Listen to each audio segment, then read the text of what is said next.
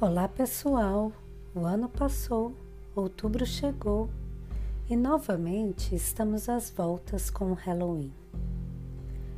E como no podcast anterior falei sobre o aspecto gótico do conto Papel de Parede Amarelo de Charlotte Perkins Gilman, vale a pena retomar aqui este tema para celebrar este período do ano em que paramos para pensar nos nossos mortos, nos fantasmas que nos assombram em tudo que nos horrorizou e aterrorizou em 2020. Eu sou Rosana Pinheiro Jones e este é um podcast da revista Livre Café. Parece que não só de Inglaterra vive a literatura gótica. Os Estados Unidos também produziram grandes escritores desse gênero. Não dá para falar em literatura do terror sem lembrarmos de Edgar Allan Poe, A Mulher Obcecada pelo Papel de Parede Amarelo de Gilman e, mais recentemente, Stephen King e Shirley Jackson com sua Casa Mal Assombrada de Rio. Outro autor que anda povoando as telas do Netflix neste outubro é o americano Harry James, já que neste mês foi lançada uma série livremente inspirada em uma de suas obras que se tornou um clássico da literatura gótica, A Volta do Parafuso. O título do livro já é interessante porque indica uma possibilidade de análise da obra. Então, em inglês, The Turn of the Screw é uma expressão idiomática que usamos para nos referir aquelas coisas ou situações que vão de mal a pior. Ou seja, a volta do parafuso é exatamente aquele momento em que determinada situação pode ficar um pouco pior, dar uma volta em direção à piora.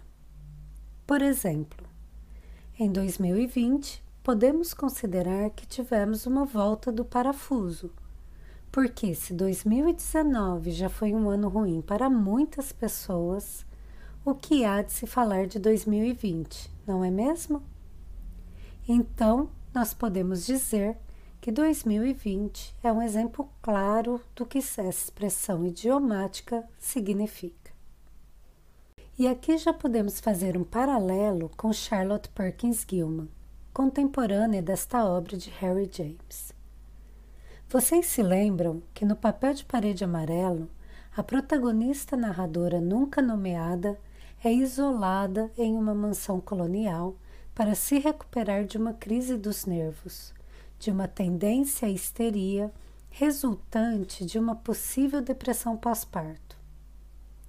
E aqui temos outro exemplo claro de uma situação que se apresenta como uma volta do parafuso já que ao invés de observar uma melhora na saúde da mulher, acompanhamos sua degradação psicológica à medida que a protagonista passa a desenvolver uma obsessão pela mulher aprisionada atrás de uma parede com grades e olhos fixos que a acompanham em qualquer ponto do quarto onde ela esteja.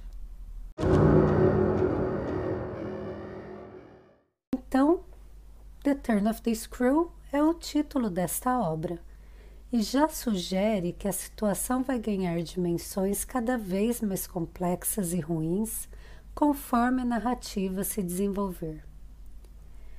Ela foi publicada em 1898 e marca a inserção de Harry James na literatura gótica. A história é narrada pela perspectiva de uma moça também nunca nomeada, que consegue um emprego como governanta em uma casa de campo de uma região da Inglaterra chamada Essex. Então, essa moça, que vinha de um vilarejo do interior de Hampshire, faz uma entrevista de emprego na capital londrina e de lá parte para esta que prometia ser uma importante conquista para a filha de uma família de vários irmãos. Ao chegar à Casa Bly, é recebida pela cuidadora da casa e por Flora, uma menina de oito anos, que a partir daquele momento estaria sob seus cuidados. Mas não só isso. Miles, um menino de 10 anos, também ficaria aos cuidados da governanta depois de ter sido expulso da escola. Flora e Miles são irmãos e se tornaram órfãos de pai e de mãe quando seus pais morreram na Índia e deixaram os dois abandonados. O tio assumiu então a guarda das crianças e contratou esta governanta para se encarregar da educação dos meninos, já que o próprio tio deixou muito claro que não queria se envolver nem ser incomodado com nada que dissesse respeito aos dois. Desta forma, a governanta passa a ter total controle sobre o destino de Miles e Flora. Será que isso vai terminar bem?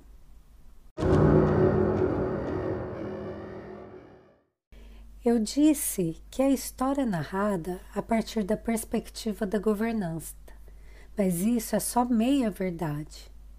E antes de avançarmos no enredo, com sorte sem darmos muitos spoilers, é importante dizer que, embora Harry James fosse americano, ele também é considerado um escritor vitoriano. O que isso quer dizer? O período vitoriano na história da Inglaterra é aquele que se refere ao reinado da Rainha Vitória e é considerado de maior desenvolvimento da Inglaterra em termos sociais, de estabilidade política e progresso econômico. Então, estamos falando aqui de um período que vai de meados do século XIX até o início do século XX. O que me despertou uma primeira curiosidade foi como um escritor americano pode ser considerado um dos mais renomados da literatura inglesa. 1898 entra neste arco temporal. E pelo pouco que já disse aqui, é possível perceber que ele tinha um bom conhecimento sobre a cultura inglesa, já que ambientou e tratou dessa sociedade em mais de uma obra. Harry James passou algum tempo da sua vida na Inglaterra e retratou, segundo alguns não com muita propriedade, costumes dessa sociedade do período em questão. Um desses costumes marca o início da obra. A história, de fato, começa com a reunião de um grupo de pessoas em uma casa antiga, às vésperas do Natal, para trocar histórias de fantasmas. E aqui temos um aspecto interessante dessa cultura vitoriana que é a reunião na época do Natal e não no Halloween, para contar histórias de fantasmas. E é aqui que Harry James já traz um aspecto muito interessante dessa sociedade vitoriana. Como eu disse, esse foi um momento de grande desenvolvimento da Inglaterra e as novas descobertas científicas, como a eletricidade, foram imortalizadas em obras como Frankenstein outro livro obrigatório para leitura de Halloween e para quem gosta de literatura gótica. Mas toda civilização traz sua barbárie, e todo progresso abriga aspectos obscuros que não podem ser vistos e trazidos a público, como também foi explorado por Robert Stevenson em seu O Médico e o Monstro, outra obra consagrada da literatura gótica e vitoriana. No caso de A Volta do Parafuso, também percebemos esse embate com o obscurantismo, que passa pela tentativa de naturalizar fenômenos sobrenaturais, de dominar aquilo que a razão não explica e domesticar os fantasmas que são despertados quando a razão adormece. Portanto, paralelamente às descobertas científicas, começa a existir um interesse crescente pelo sobrenatural, e sociedades são fundadas para a investigação verificação da veracidade de histórias de aparições diversas, como, por exemplo, a Sociedade para a Pesquisa Psíquica, fundada em 1882, que tinha como um de seus líderes William James, irmão de James de Harry James. Basta lembrarmos da visita do além que o avaro Scrooge recebe no Natal, na obra de Charles Dickens Contos de Natal, para entendermos do que eu estou falando.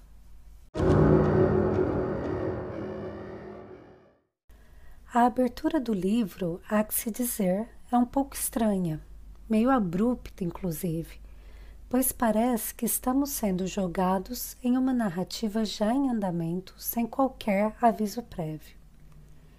Este primeiro narrador situa o leitor ao redor do fogo ao término de uma história que deixou o grupo sem fôlego. O menino, dormindo em seu quarto junto com a mãe, foi despertado pela visão de uma aparição. Douglas, tendo ouvido a história, pergunta aos seus companheiros se eles consideram que, se uma história de fantasma envolvendo uma criança já pode ser considerada ruim, se fossem duas crianças, seria isso uma volta do parafuso? diante da aclamação entusiasmada das mulheres do grupo de que sim, seriam duas voltas do parafuso e elas estariam dispostas a ouvir essa história, Douglas explica que isso se passou com a governanta de sua irmã, já morta, que deixou um manuscrito narrando os fatos que vivenciou em Bly quando cuidava dos sobrinhos de um homem pelo qual possivelmente estivesse apaixonada. E a história que lemos e eles ouvem para o deleite das mulheres é o próprio manuscrito guardado por anos por um menino, talvez também apaixonado pela governanta morta. Tudo vai bem na mansão Bly. Flora é uma menina inteligente, educada, bonita e com traços angelicais. A casa é agradável, a governanta está em um quarto grande, o melhor da casa, mas em sua primeira noite já não consegue dormir. Parece ouvir choros e gemidos, o que a mantém acordada. Mas os estudos vão bem e rapidamente a governanta se integra na dinâmica da casa até que recebe uma carta do tio de Flora informando que Miles em breve voltaria para a residência Bly. Juntamente com esta carta havia outra, escrita pelo diretor da escola de Miles, que trazia notícia que o menino não deveria retornar após as férias, pois havia sido expulso da escola por razões que não são mencionadas. Isso já desperta na governanta a suspeita de que Miles talvez não seja um menino tão bom assim. Então, em contraste com a descrição que faz de Flora, Miles é apresentado como a potencialidade do maligno, com capacidade de corromper aqueles que estão ao seu redor. É essa discussão que a governanta tem com a cuidadora da casa, a senhora Gross pouco antes da chegada de Miles. Seria Miles mal? Com a chegada do menino, entretanto, essa impressão se desfaz, porque, assim como Flora, Miles tem traços angelicais, e para uma pessoa da época vitoriana estaria fora de questão considerar que do belo poderia surgir algo mal. Se não fosse assim, por que é que vocês acham que Dorian Gray teria um retrato pintado na sua casa para proteger a si mesmo do mal e da beleza que existia dentro de si? Os dias passam. Tudo vai bem, com exceção da governanta que ainda precisa saber o que levou à expulsão de Miles da escola. Teria ele feito algo ruim? Seria ele mau? Seriam essas crianças dissimuladas? Aos poucos, a semente da dúvida adentra os pensamentos da governanta e a obsessão por saber a resposta, por encontrar a verdade, começa a dominar suas horas. Não bastasse isso, com o retorno de Miles, coisas estranhas começam a acontecer na casa. Aparições se manifestam em torres, janelas, escadas, vistas pela governanta durante suas caminhadas pela propriedade e em suas noites insones. Um homem de olhar fixo é visto do alto de uma das torres. Uma mulher à beira do lago testemunha as brincadeiras de Flora. Ao descrevê-los a senhora Gross, a governanta descobre que viu Peter Quint, antigo empregado da mansão, e Miss Jessel, a governanta que antecedeu. Ambos mantinham um relacionamento indevido, possivelmente com o acobertamento e conhecimento das crianças. Peter Quint, responsável pela casa e pelas crianças, tomava certas liberdades com todos ao seu redor e inclusive com Miles e Flora. Senhora Gross deixa a notícia no ar de forma um pouco ambígua, sem explicar à governante e a nós qual a natureza de tal liberdade. Mas o fato é que Peter Quint não era um homem confiável e agora ele estava de volta à propriedade possivelmente com o intuito de causar a perdição dessas crianças. Mas Peter Quint estava morto, assim como Miss Jessel. Mas ambos eram vistos pela governanta e talvez pelas crianças.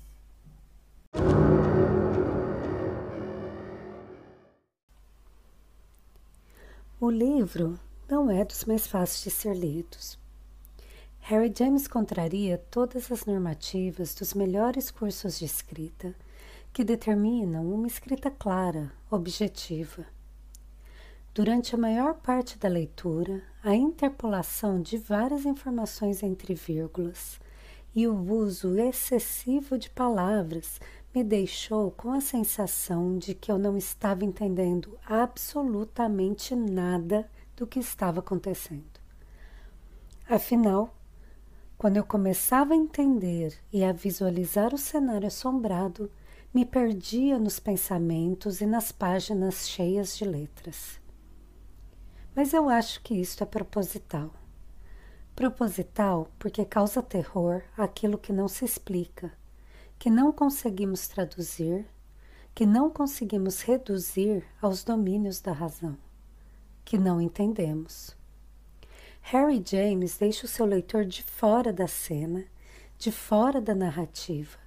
Deixa seu leitor submerso na ambiguidade proveniente do olhar de uma mulher obcecada que vai perdendo a objetividade dia a dia após cair no feitiço dessas crianças. A tal da volta do parafuso. James intercala descrições de cenas, situações, fatos que poderíamos considerar objetivos como o fluxo do pensamento de uma narradora nada confiável, que vê fantasmas e suspeita das crianças sob seu cuidado. Mas é um clássico e um livro que vale a pena ser lido. E fica aqui para vocês o convite de encarar os fantasmas, reais ou imaginários, que Harry James nos apresenta, seja no Halloween ou mesmo nas vésperas do seu Natal. Vai que ainda dá tempo.